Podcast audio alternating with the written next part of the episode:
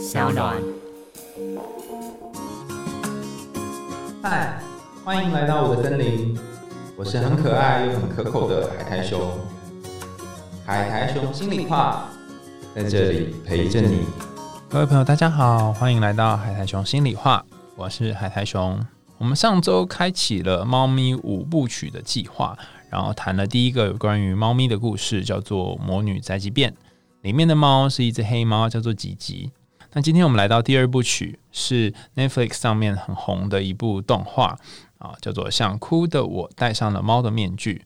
那如果你还没有看的话呢，可以现在赶快去 Netflix 上面看看。如果你不怕暴雷的话呢，也欢迎可以继续往下收听下去。这样，那基本上就算我讲过一遍这个动画，呃，我还是很推荐大家去看一遍。因为你可以体会里面的男女主角他们是如何在一些很复杂的感情当中，慢慢的去找回自己原本就拥有的能力。好，所以我们就要开始讲这个故事了哟，哈。那一如往常哈，我会大概化简一下这个故事，但是我更推荐你可以先去看一下这个故事在讲什么，然后你可以把眼睛轻轻闭起来，我们就开始今天的故事喽。美代是这个故事的女主角，她在一对父母离异的关系这个家庭当中啊，被母亲给遗弃。那父亲呢，又娶了，或者是应该算是半娶了一个新的女友，或者是新老婆，叫做小薰。好，于是美代就和呃小薰还有他的父亲住在一起。动画的一开始是。这个美代的母亲生生他的母亲跟他一起在一个庆典上，夏日祭典上面钓那种祭典的那个小游戏的那个钓鱼的游戏。然后他问美代说：“要不要搬过来跟他一起住？”这样子哈。那似乎这个母亲也有新的男友了。那美代其实对于母亲离开这件事情有很深很深的创伤。他觉得当年母亲不要他了，他觉得母亲丢弃他了。可是有趣的事情是。他反而用别的方式来面对这个丢弃跟创伤。在故事当中有一有一段哈，他描述到，在美代的父母离婚之后，呃，他的同学开始排挤他、取笑他，然后他觉得很孤单，他觉得很寂寞，然后他甚至还拿鞋子去丢他的同学。在这一整段的过程当中，美代慢慢学会了一些东西，他学会了用笑容。用某一种开朗的面具来过他的日子，不论是他对于他喜欢的日志书这个同学，或者是他面对生活当中各个大大小小的事情，甚至是他面对家里面那个很复杂情绪的女人小薰，就是他爸爸再再婚的这个妻子小薰。他都是一向的采取这种笑容，或者是觉得诶不在乎，或是没关系这样的心情去应对。可是其实我们知道，他在他心里面有一种很深很深、很大很大的难过。呃，某一次呢，每带他就夏日庆典的时候，他跑到了一个角落，诶，突然看到穿着和服的胖胖的猫咪。哈，那在这部电影里面，我们称它叫做猫店长、猫咪店长。然后猫店长就跟他说：“哎，你人生过这么悲惨，那你要不要变成猫看看呢？哈，给你一个猫面具，戴上它之后，你只要后空翻一圈，你就可以变成猫喽。”于是他就真的变成了一只猫。然后透过变成这只猫呢，和他喜欢的那个学长日之初两个人有了一些亲密的互动。那为什么会有亲密的互动呢？因为日之初是一个很算老实木讷、功课又很好的男生。那他很喜欢猫，所以他也很喜欢跟猫互动。他过去有一只宠物哈，那我不确定到底是猫还是狗哈，但是那那只宠物叫做太郎，他就帮这只这只他遇到的新的猫，其实是由美代变身而成的新的猫取名叫做太郎，所以这只白色的猫有蓝色眼珠子的白色的猫就叫做太郎。那每天每天都去喂太郎，但实际上是由美代变身成的太郎。其实整部动画当中呢，就是同学们几乎都不叫美代本名，都叫他无限。那为什么呢？我不确定是不是翻译的原因哈。其实，但是大概的意思是说，他好像蛮白目的。然后，无限所做出来的行为，就是美代所做出来的行为，都是让大家觉得困惑不解的。怎么可以这么直接？他对于他喜欢的男生，他对于他想做的事情，都是很立刻的表达出来。他甚至在同学羡慕、嫉妒日之初的时候，在讲他坏话的时候。呃，美代甚至从楼上直接跳下去，然后很生气的想要去骂他们，然后弄得自己全身都是伤。那像这样一个外表看似开朗活泼的女孩，其实内心都是在下着雨的，而下的那个雨或许是没有人可以靠近的。让我们把故事的镜头转到男主角这边，男主角叫做闲人啊，呃，也是日之初哈。男主角他的家庭是一个非常严厉的家庭，然后要他考上类似像建中啊或者什么叉叉一中啊这种很高的学府。那这两个国中生呢，美代跟贤人这两个国中生呢，在班上成绩不好也不坏，但是贤人的成绩算是蛮不错的，就是比较顶尖的那一个。贤人他真正的兴趣是到他的爷爷那边去做陶艺。嗯，所以他每次只要有空，写完功课就会去做做陶艺。那他真正想要当的是陶艺家，而不是去念一所一流的高中。可是母亲却一直逼迫他去做这件事情，然后他觉得压力很大，他觉得很痛苦，他无法跟母亲说出他真正想要的东西是什么，他无法表达他内心真正的感觉，所以他只能够一天又一天的变得更木讷。经济的发展种种的因素，所以那个爷爷的陶艺店呢，似乎发展的不是很好，然后即将面临赤字，可能要关门的窘境。这个闲人，也就是日之初，他就很沮丧，因为他觉得怎么可能就这样子没了嘛？然后他好担心，也很害怕。那故事我们再转到那个美代那边哈，就是无限啊，昵称无限的这个小姐身上。他一次又一次的变成太郎，那他甚至有一次在课堂上面跟日之初告白的时候，那个信呢不小心被班上一些好事的同学拿走，然后拿去大声念出来。就这一场告白呢，来了一个大失败。这时候，嗯，美代就说了一句话，他说：“我知道你跟我一样，有很多事情是不敢说出来的，你跟我一样都很害怕之类的，类似这样的话。”然后贤人就大声的否认说：“我才跟你不一样。”你不要自以为你很了解人，什么什么之类的，最讨厌你了，还讲这句话。此后，无限就开始进入了很长很长的忧郁。他觉得糟糕了，连这一个人都不爱我了，我活在这世界上还有什么意义？我干脆就变成猫好了。于是他又花了更长的时间变成猫。以前他都会午夜就变回人，但他现在好几次、好几次都他都是直接变成猫之后就一直是猫的形态。那猫店长就不不断的，就那胖胖猫店长不断过来说服他，跟他说：“哎，你就一直当猫好了，当猫好了，一直当猫吧，当猫吧，哈，当猫不错吧？当猫的人生呃，猫生很好啊，哈，不用烦恼这些事情啊，反正你的世界也没有人在意你啊，反正就一直游说他。那直到某一次他变成猫之后呢，他脸。突然掉下了一个人的面具，意思是什么呢？通常当一个可以变成猫的人，他人的面具掉下来之后，就代表他已经很不想要当人到一个地步了，所以他人的面具掉下来了。然后猫店长就很开心的拿他面具就拿走了，他心想说：“那你就再当一阵子猫吧，再当一阵子，某一天之后你就会变不回人喽。”于是他就进入了这个即将要变不回人的这个旅途。那最后经过了一番冒险之后呢，好不容易他们两个人了解了彼此。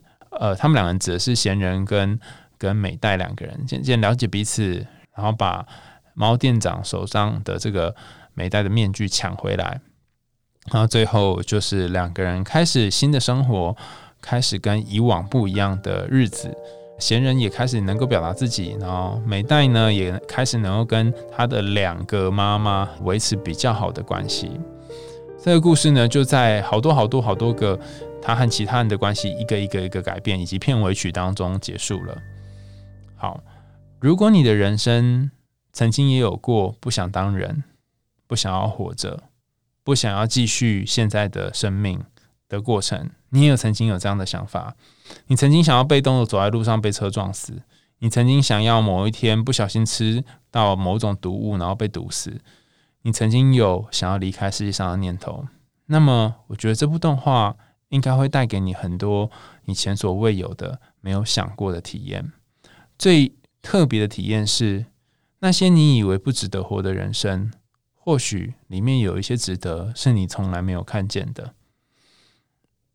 因为这些值得，可能在你拥有它的时候你不觉得重要，在你失去它的时候，你才发现，天哪，原来这些值得是这么这么深刻的烙印在我生命当中的很多地方。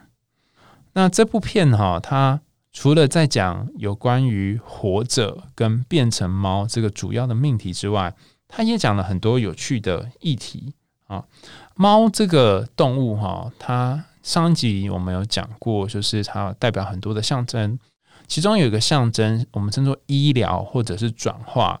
古时候有一个传说，是猫咪的尾巴可以医疗或者是转化一个人，可以让一个疾病然后医治变好。所以，尤其是白猫的尾巴会有治愈人的能力。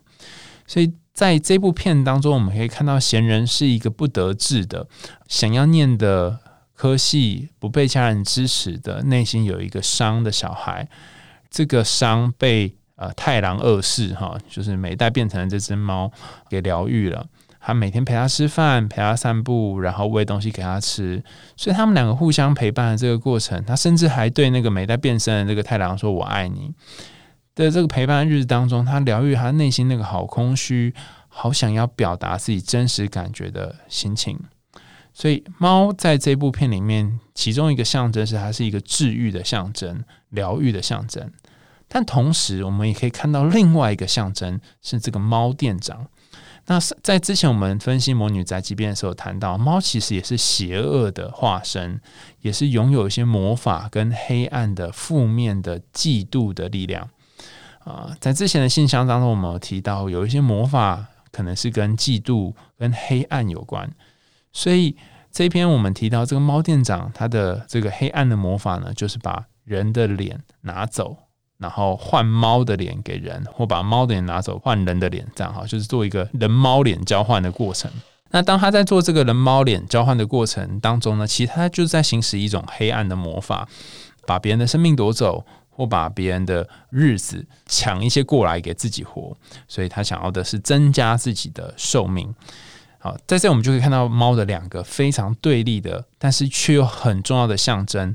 一个象征是正面的、积极的、治愈的、疗愈人心的；另外一个象征是黑暗的、负面的、控制的、游说的、蛊惑人心的，又是蛊惑了那个无限哈，蛊惑那个美代的心，想要让它变成猫咪的。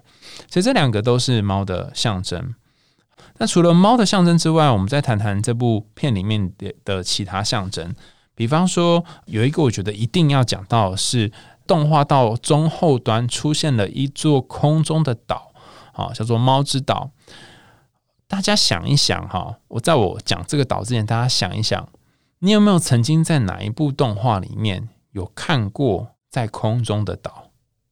应该就只有一部吧，就是宫崎骏的《天空之城》嘛。那它就是一个在空中的岛。再来，这空中的岛它长的是一棵巨大的树的形状。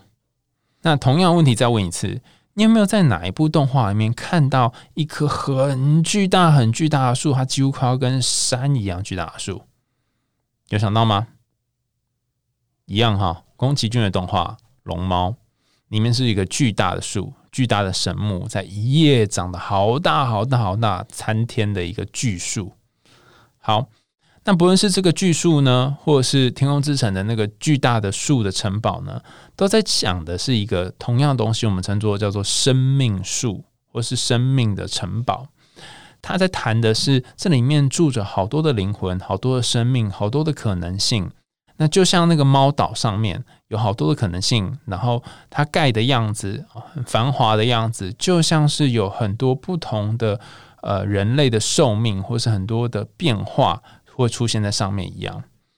那如果你真正仔细看这一部动画里面那个猫岛的摆设，你会不会想起另外一个动画的影子，叫做《神隐少女》？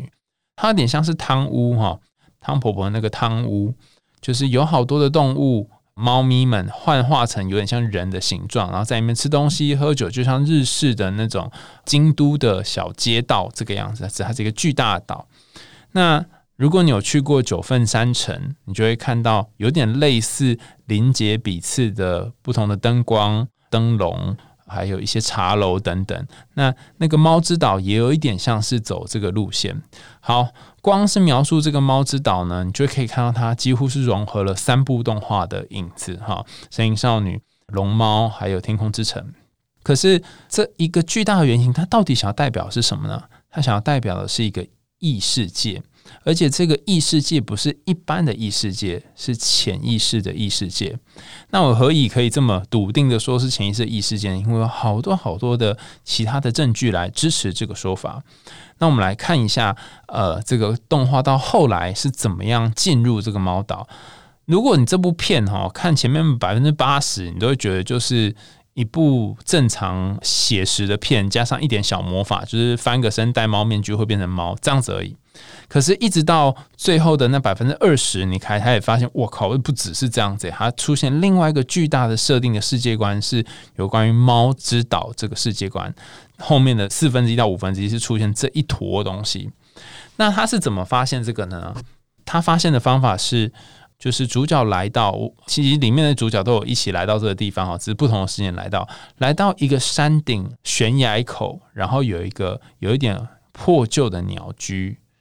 其中这部片里面有一只呃小薰饲养的猫哈，叫做黄豆粉。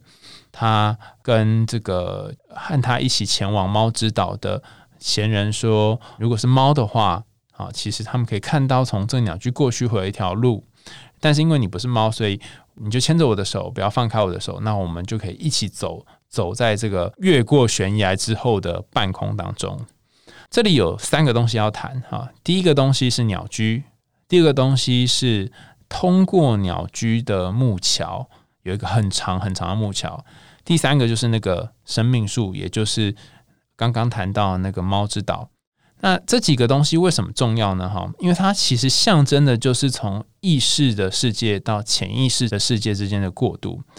我在那个一本书叫做《沙游非语言的疗法》里面看到有关于两个重要的象征，在这部动画里面出现。第一个是叫做圣门，神圣的圣，门口的门，圣门。作者在写呃这个象征的时候，他特别到了日本去买了鸟居。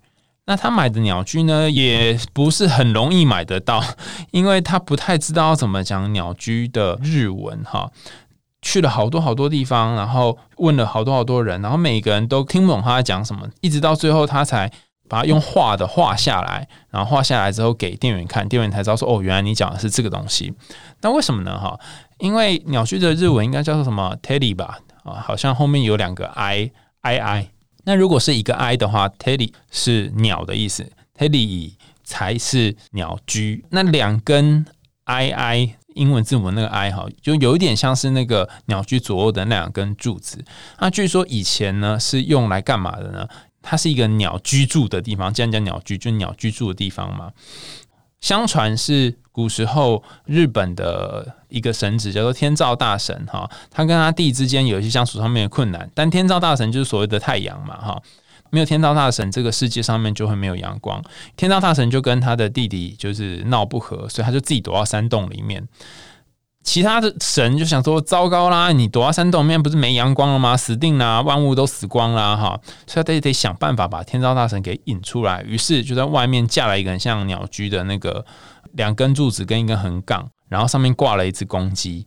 为什么要做这件事呢？他想要看早上公鸡啼咕咕咕的时候，天照大神会不会好奇出来看看？然后趁着这个天照大神他听到咕咕咕的声音，要出来看这个鸟居的时候。大力神赶快把这些天道大神给抓住，把他抓出这个山洞来，大地才重新又恢复原本有太阳照的样子。因为天道大神出来了，好，所以自此之后，鸟居就是一个人跟神之间的一个连接。也就是说，如果你要通过这个鸟居，你等于是通过到另外一个世界，通过到另外一个你不熟悉的，但是是神性的，拥有一些不可思议的魔法的世界。那另外，在刚刚讲的这个非语言的治疗技术当中，K. Broadway 就是这本书的作者，他也谈到，鸟居如果在街上一个桥，或在街上一个很长很长很长的某一种路途，越过一个河，那就代表我们要进入一种体验，而这种体验是跟一般不一样的体验。它的体验可能是一个很神秘的体验，或者是一个异于常态的体验。或者是一个进入很深很深的潜意识的体验。好，总之在这部动画里面，我们可以看到，通过这个破旧的鸟居，再来就会有一个隐形的桥出现。隐形的桥走完之后呢，就会出现了所谓的猫之岛。我先讲到这里，大家感觉一下哦。有一座桥，桥的一端连接着很像龙猫的巨大的树，很像神隐少女的汤屋的世界。你有没有发现这一幕在哪里也出现过？神隐少女是不是经历了一个隧道？然后隧道进去之后就是这个汤屋。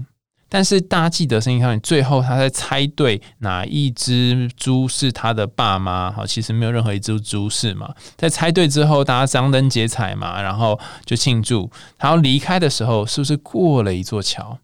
这个桥的样子。是不是就像是日式庭院里面那种小桥？过了之后，他就从一个幻想的魔法的潜意识的世界，再回到现实的世界。而且这个过程当中还不能回头啊！如果你对于《身影少女》有兴趣的话，我们前几次有讲到《身影少女》，欢迎可以往前去找找看《身影少女》这一集哈。但这我只想要扩大说明一下。桥、鸟居跟树这三个拼在一起的组合量饭包哈，它其实象征的就是我们从意识的世界过渡到非意识的世界这个路途。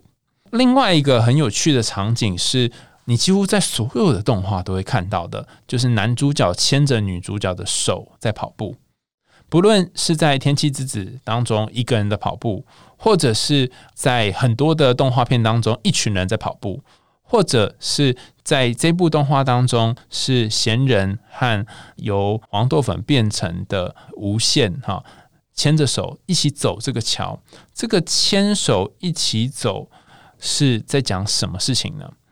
在我继续往下讲之前，大家可以感觉一下，你还看过哪部动画也有男女主角牵着手一起走，或是一起跑，或是抱着其中一个人然后奔跑的画面？然后你也可以同时想想看，你是不是有做过那种奔跑的、被追赶的，或是跟谁一起跑、一起走的这种梦境？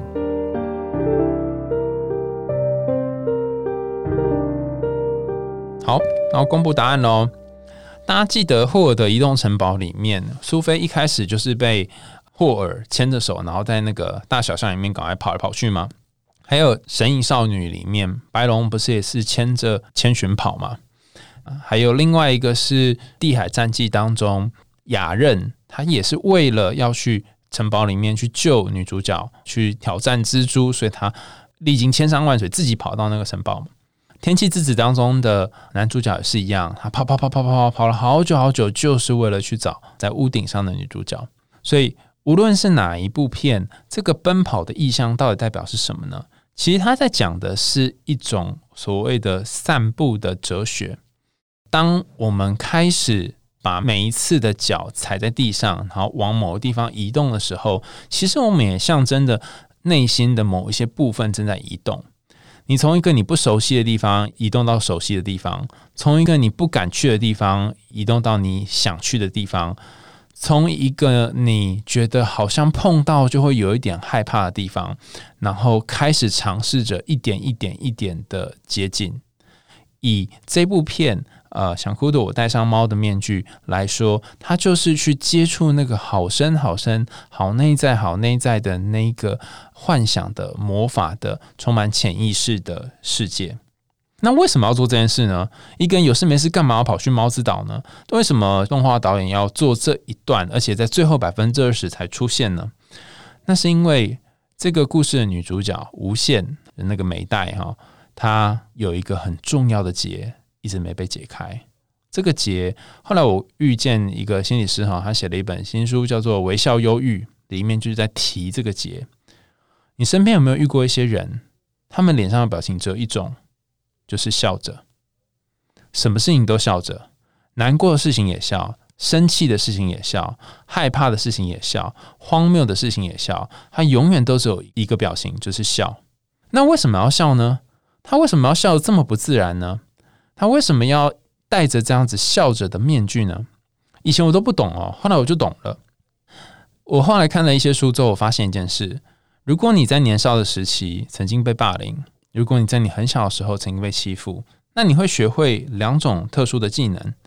第一个技能是微笑，因为你知道，再多的哭，再多的痛苦，别人都会跟你说不要理他们，所以你就学会了，反正就笑着吧，笑着也是一天，难过也是一天，那我就笑着，我只要笑着就可以装作好像什么事情都没有发生。另外一件事情是，其实当你笑的时候，当你不生气、不哭、不难过的时候，你也在做一件事。你不向任何人求助，你不向任何人示弱，你不向任何人展露你真实的情绪。当你在做这个不做任何的求助的行为的时候，哎，其实你也获得一种控制感，就是我不相信你们，我不觉得这世界上所有的关心都是幌子。我觉得，如果你们看到我真正的样子，如果你们看到我脱下微笑面具的样子，你们就会不喜欢我了，就会不爱我了。所以我才不要做这件事呢。所以，不论是这部片里面的男主角或女主角，都曾经面临这种“我好害怕你知道我真的样子，你就会不爱我了”的这种担心。可是，透过这场历险，透过经过鸟居、经过桥，来到了这个猫之岛。他们慢慢慢慢去面对内心那个自己好害怕、好恐惧、很担心成为的那个孤单的寂寞的自己。对于男主角的孤单是会不会我所向往的未来只有我一个人向往而没有人支持？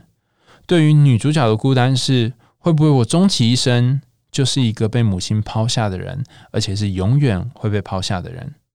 那个遗弃的议题，没有人支持的议题。在两个人身上用不同方式展现开来，但他们透过到猫之岛这样一游，就是去旅行了一圈，然后重新找回再次再当回人的勇气。如果你是这个故事的主角，如果你是美代，如果你是无限，你会愿意拿你的剩下的余生去换做一只猫吗？你会愿意戴上猫面具？然后永远的活在猫之岛的世界，吃穿不愁，吃鱼或吃老鼠，然后不需要去思考人的事情吗？你会愿意抛下你在人世间当中的所有的事情，然后想想，反正我活着也没什么意义，没有人会关心我吗？那如果你曾经有这样的想法，或你现在正有这样的想法，那或许你可以做一件事情看看。我们真做，你可以去旅行。其实旅行也是一种移动。就像我们前面讲的，移动到一个地方，移动到一个你不熟悉、害怕或陌生的地方，你可以给自己一场旅行，然后你可以感觉一下那些在你身边的人，在你不在的时候，他们是否关心你，他们是否在意你，他们是否把你放在心上，还是你消失之后，对他们来说没有太多的差别，或者是在你消失之后，你才发现你那时候的自己，才真正跟自己。在一起。今天谈的这个是有关于想哭的我戴上了猫的面具这部动画，那是一部很新的动画。有的人可能还没看过，那如果没有看过的人，非常建议你回去再看。那尤其是你可以特别留意里面一些有趣的象征跟特殊的符号啊。那留一题考题给大家哈，因为可能有些人也追踪这个节目很久了，那你可以试着去找找看哈。这一部片里面的片名就已经说戴上猫咪的面具，但是其实如果你上网搜寻那个猫的面具，你很少找到猫面具，大部分会找到日本神社的那个狐狸的面具。那你可以想一想，狐狸的面具或是猫的面具，它到底代表的是什么意思呢？就当做今天的小作业，回去可以找找看喽。然后也欢迎可以留言给我们。今天的节目呢又到尾声了，想听更多有趣的童话故事跟心理学知识吗？大家下集见，拜拜。